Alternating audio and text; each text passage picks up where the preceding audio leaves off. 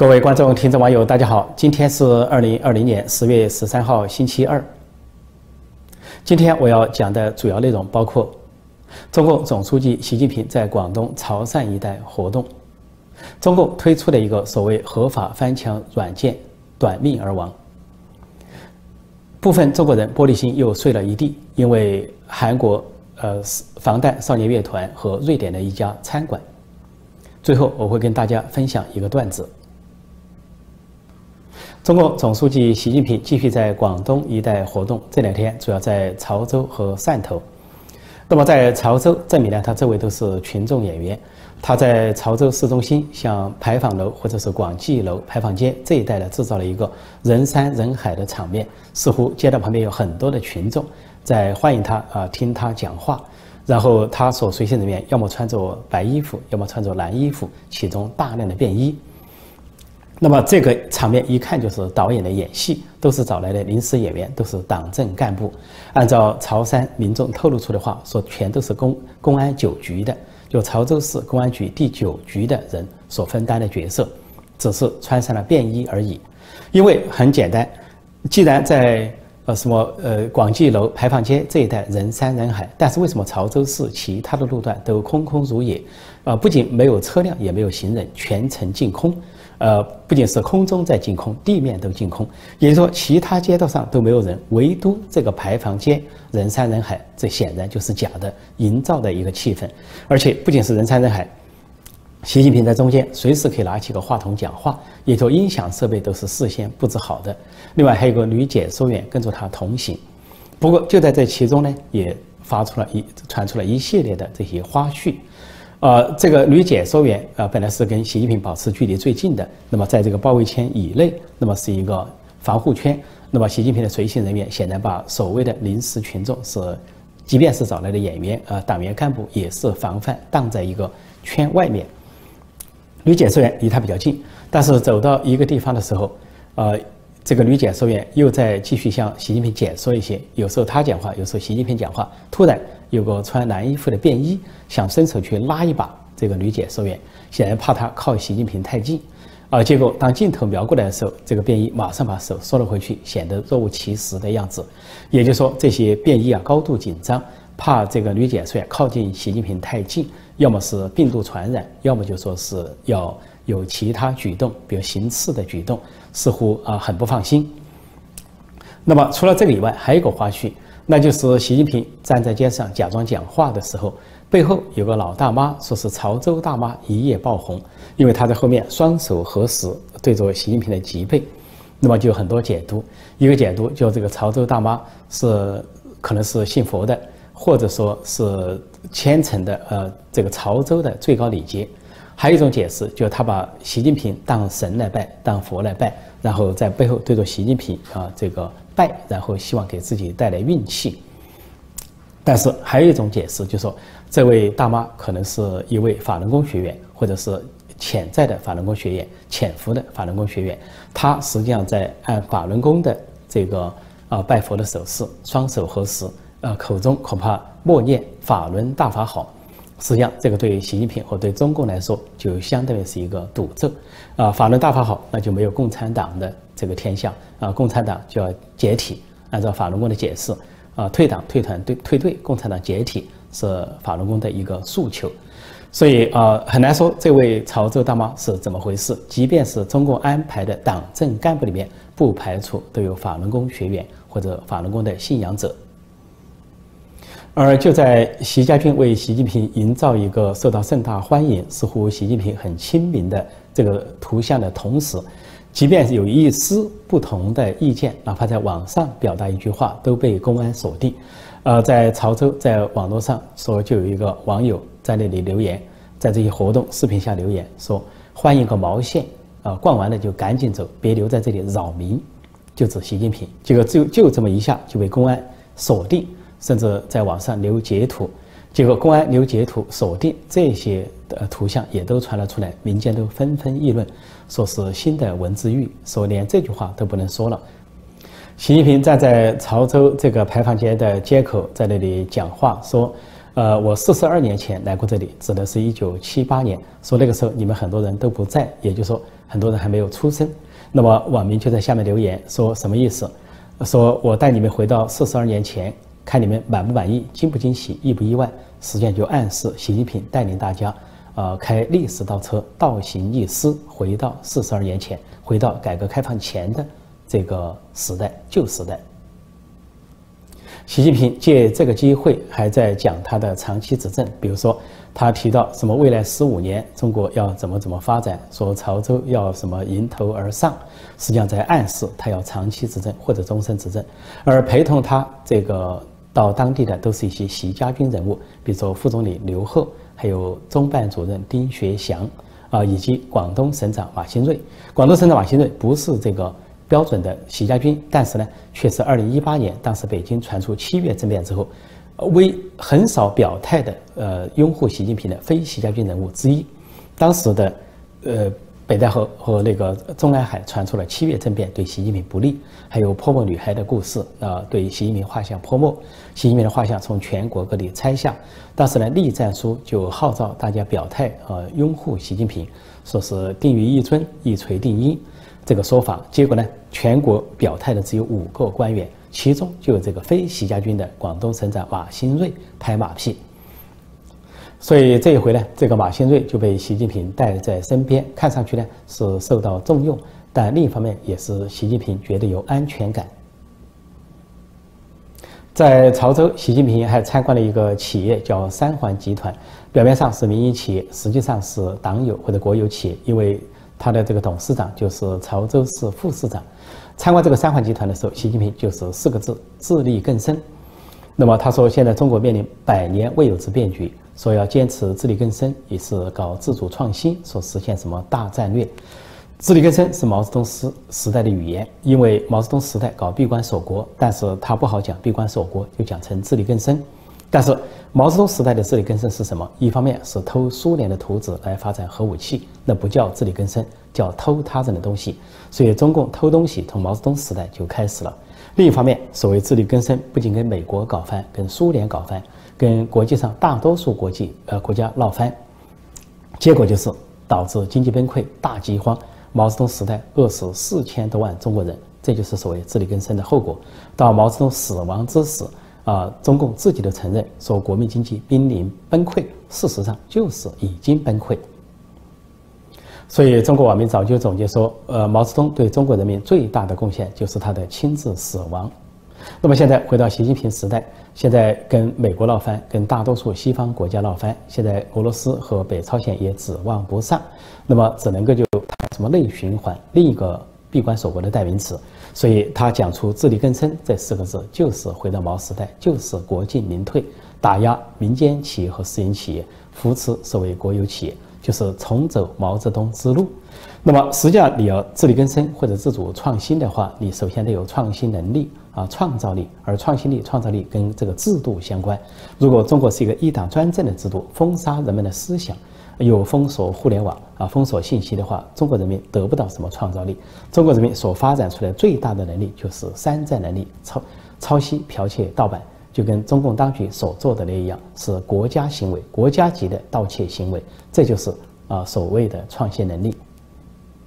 而在汕头那边，习近平还没到，结果就一个误传，说习近平会到一个汕头一个比较古典的小公园，而且是十三号晚上。结果就突然，这些当地的人就呼朋唤友要去看个热闹，说一时间这个小公园就挤满了人，而且是晚间，啊，结果习近平并没有出现，而公安还不得不得出动人马来疏导人群，让这些蜂拥而至的人群疏散。一方面说说明了这些啊渔民啊处处都有，但是另一方面说明为什么他们扑一场空，因为他们不知道习近平到一个地方绝对不会见到普通民众，他们都是布局布场找了演员。临时演员，也就是党员干部或者是公安国安的这个这个干警在扮演，绝对不会跟一般的普通民众见面。说普通民众蜂拥而去的地方，恰恰是习近平不会去的地方。同时又是晚上，习近平敢冒险进入所谓小公园吗？那是完全不可能的。作为独裁者，从来不会相信自己的人民，因为其中任何人稍有动作的话。这个独裁者就觉得自己的小命不保，说任何风险都不敢冒，在没有布局好啊场地、没有布局好演员、没有布局好周密的安全措施，绝不会临时出现在某个地方。说到这里，我想起一个往事：一九八四年，在上海人民公园，我呢有幸呢，呃，这个目睹了美国总统里根的风采。因为当时我正在这个上海人民公园，这个跟同学一起玩，突然就说这个有人潮涌动，然后两头公园还拉上门，呃，然后就说是呃美国总统在这里。啊，当时里根总统正在访问中国，那我们就赶紧垫脚去看，还真见到了啊里根总统，因为他呢比中国人的身高高很多，啊，当时他穿了一个是差不多是棕色的西装，啊，旁边是比他矮一些的这个兰西，有第一夫人兰西，那么当时我们就看到一眼啊，里根呢是面带微笑向群众这个打招呼招手，那才是民主国家领导人，并不需要大排场搞封路、搞堵路、搞这个。所谓的这个见言见空，呃，中国民众就能够看见他，所以那个时间虽然不长，也就呃可能看见他不到一分钟的时间，就让人觉得民主国家领导人很亲切、很亲民，而且很自信。里根总统面对外国民众都有他的轻松和自信，而习近平面对本国民众都没有那样的轻松和自信，逐渐民主跟专制制度在这里的对照和落差。潮州和汕头一带被广东人称为潮汕地区。啊，习近平在这一带的时候说还参观了一个海军陆战队，那么没有说地点，呃，显然是军事保密。他在这个座谈会上说要建成一个，呃，叫做合成多能快速反应、全域运用的精兵劲旅。实际上，海军陆战队从称呼到内容都是模仿美国、抄袭美国建立的这么一个兵种。呃，习近平呃所会见的仅仅是旅以上的主官，还有呢就是处以上的机关干部，也就是说他并不是见官兵，并不见士兵，还是出于自身的安全考虑，而且是觉得是信得过的党员干部，他才会见面。那么他建这个海军陆战队啊，是一个象征性的，就表示说啊，中共在备战，准备战争，要么在台海，要么在南海，要么跟台湾打，要么跟印度打，要么就是跟美国打。习近平在讲话中还说了一句话，叫“一不怕苦，二不怕死”，这又是毛泽东的老话，又是毛泽东时代讲的老套。所以，习近平实在没有什么新东西，除了背毛主席语录，他年轻时候所背诵的那些老三篇之外，自己并没有什么新内容。也就是说，习近平治军要么是背诵毛主席语录，要么就是抄袭美军，就这两招式。实际上，联想到。啊，中共发的一些视频，就是中共军队或者是号称解放军的共军发的一些视频，一会儿是在轰炸关岛训练，一会儿是轰炸台湾，结果那些视频都被国内外的网民发现是抄袭美国的好莱坞大片，就说不仅抄袭美军，还要抄袭美国好莱坞的电影，就这个本事，抄袭、剽窃、盗版、山寨，这就是共军的本事。也就是说，中共的军队，呃，所谓解放军，不仅战争是假的，连军训、军演都是假的，连军演拍片都要去把美国的大片来抄一遍、盗窃一遍，啊，弄虚作假。这就是习近平所统帅的军队，这支军队整一个假之了得。说他是纸老虎还不够，应该说他是假老虎。中共宣传他的军队，也就是共军，是所谓文明之师、威武之师，事实上是野蛮之师、腐败之师、假冒伪劣之师。昨天我才提到，中国方面推出一个所谓合法翻墙软件，叫 Tuber，呃，显然是模仿 YouTube 取的一个名字，叫管子。啊，中文名字呢，实际上有的叫杰本，有的叫酷鸟。啊，中国方面声称是第一款的合法翻墙工具。那么这个软件上市才一天，呃，现在就寿终正寝，说很多用户都发现一天之后就不能下载，显然是中国方面收回了这个软件。实际上，这个软件是由呃中国那边有个网络安全公司叫奇虎三六零下面一个子公司所开发，这个子公司呢说是叫什么上海风险信息技术公司。那么显然背后是国安公安，那么开发这个软件所提供网民翻墙，人们试用了一下，发现啊很多敏感词仍然搜索不到，而去境外网站，比如说 Google 或者是 Twitter 或者是谷歌或者是呃油管搜索不到他们想搜索的内容，也就是说表面上是翻墙，事实上已经被屏蔽。信息仍然遭到过滤。而这个所谓呃奇虎三六零或者上海风险公司，它背后由于是国家安全部门，事实上在美国的这个实体清单上、制裁清单上是一个防堵的对象，也就证明了我昨天说的这款软件实际上与其说是为了显示开放或者帮助网民翻墙，不如说它是为了进一步的收集信息、收集数据。尤其企图收集那些想翻墙看到境外真实信息的用户的呃个人数据或者是个人资料，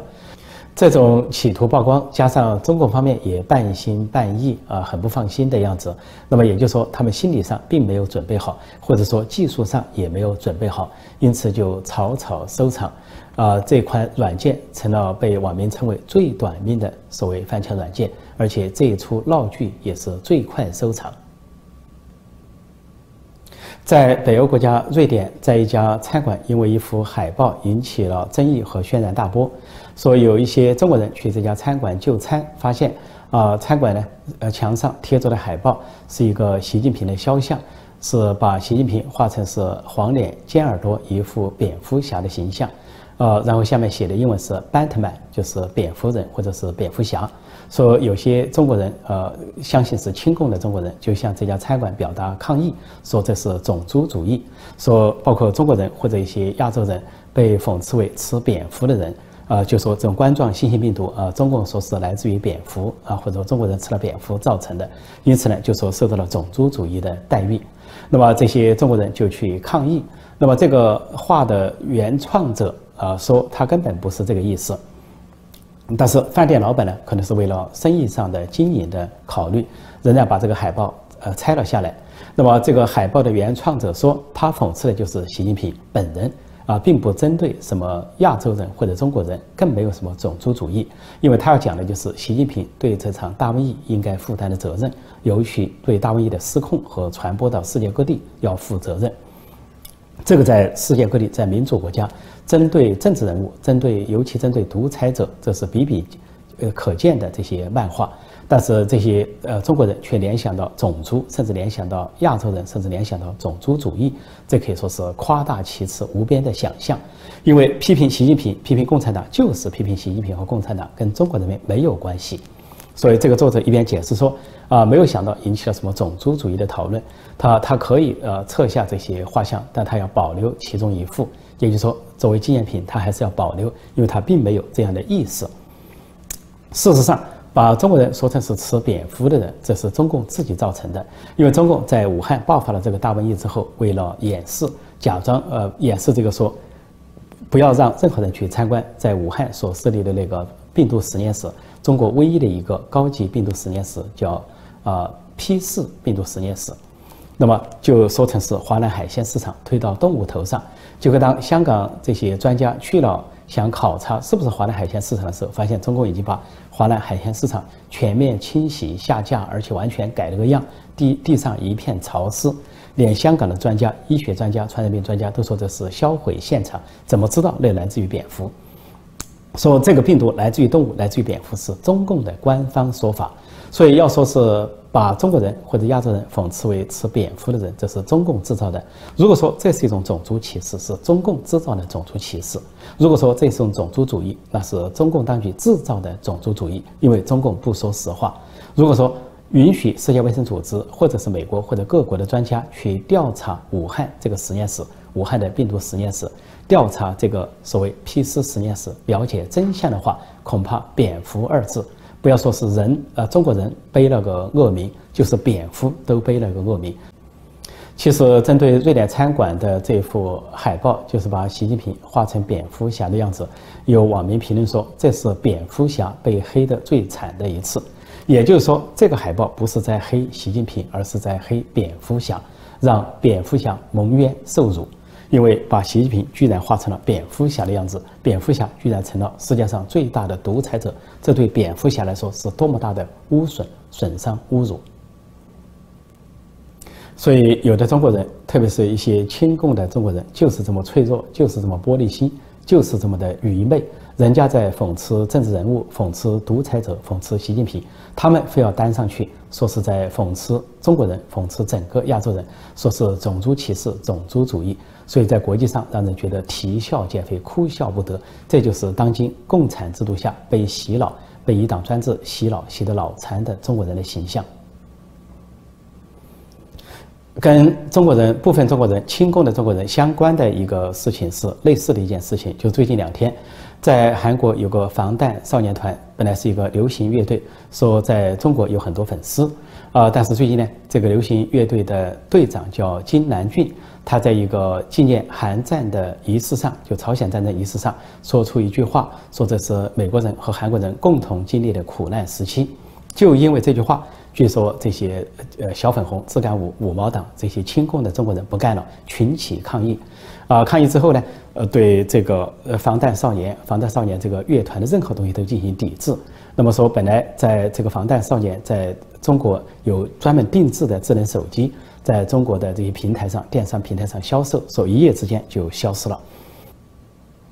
另外还有两家跨国公司，本来是用这个韩国的防弹少年团做品牌大使或者做广告代理的，这两个公司也都赶紧把这个形象代理拆下来。一个是说运动服装公司叫菲尔，还有一个是韩国的现代汽车公司，说就怕这个中国的这些网民或者是部分中国人去抵制他们的产品，就赶紧把防弹少年。呃，这个他们的代理和他们的广告，呃，相关的品牌大使都拆了下来，所以可见了这个中国富起来、崛起来没给世界带来好处。他们往往是用经济手段去解决政治问题，或甚至去解决意识形态问题。因为这件事听上去太荒谬。呃，当时的这个韩国战争或者说是朝鲜战争，中共称的什么抗美援朝，本来就分两派两边。在南边是韩国跟美国和联合国军，在北边是北朝鲜和中共军队，本来就是敌对两方，哪有在另一方纪念的时候还要提到对方的牺牲啊？中国的网民就说，不仅是有韩国士兵牺牲，美国士兵的牺牲，还有中国士兵的牺牲。问题是我们回想一个场景，想象一个场景，如果是中国有个纪念活动，纪念所谓抗美援朝多少多少周年，然后仪式上说是中国人民跟朝鲜人民的共同牺牲。难道韩国就要群起抗议吗？难道美国也要群起抗议吗？难道美国人民和韩国人民就要抵制中国商品吗？这简直荒谬至极！这但是作为号称大国崛起的大国中国，这些网民、这些小粉红、自干五魔党，或者说亲共的部分中国人，就幼稚到这么一个程度。人家韩国在纪念朝鲜战争、韩战，当然是提韩国人跟美国人所做出的牺牲。难道他们这个时候还提到？啊，可怜啊！这个北朝鲜人，可怜中国人做出的牺牲吗？对于他们来说，那就是一场侵略战争。因为那是一九五零年六月二十五号，金日成指挥的所谓人民军，人民军有大量的呃中国朝鲜族的官兵混在一起，去对南朝鲜、南韩、韩国发动了大规模的攻击，以为要把韩国夺取，成为一个红色的朝鲜半岛。结果战争的结局是失败告终，他们又退了回去，不仅退到了三八线以北。而且还丢失了相当一部分，等于说北韩跟中共在战略上吃了败仗，打了一个大败仗，是战略上的败局。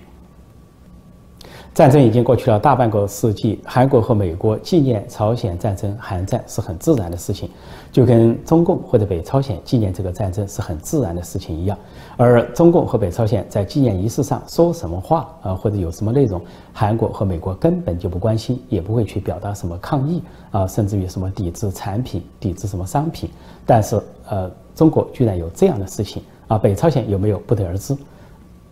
这就可以看出，在民主制度下，比如说在韩国和美国，韩国公民和美国公民他们是理智的，而且是成熟的；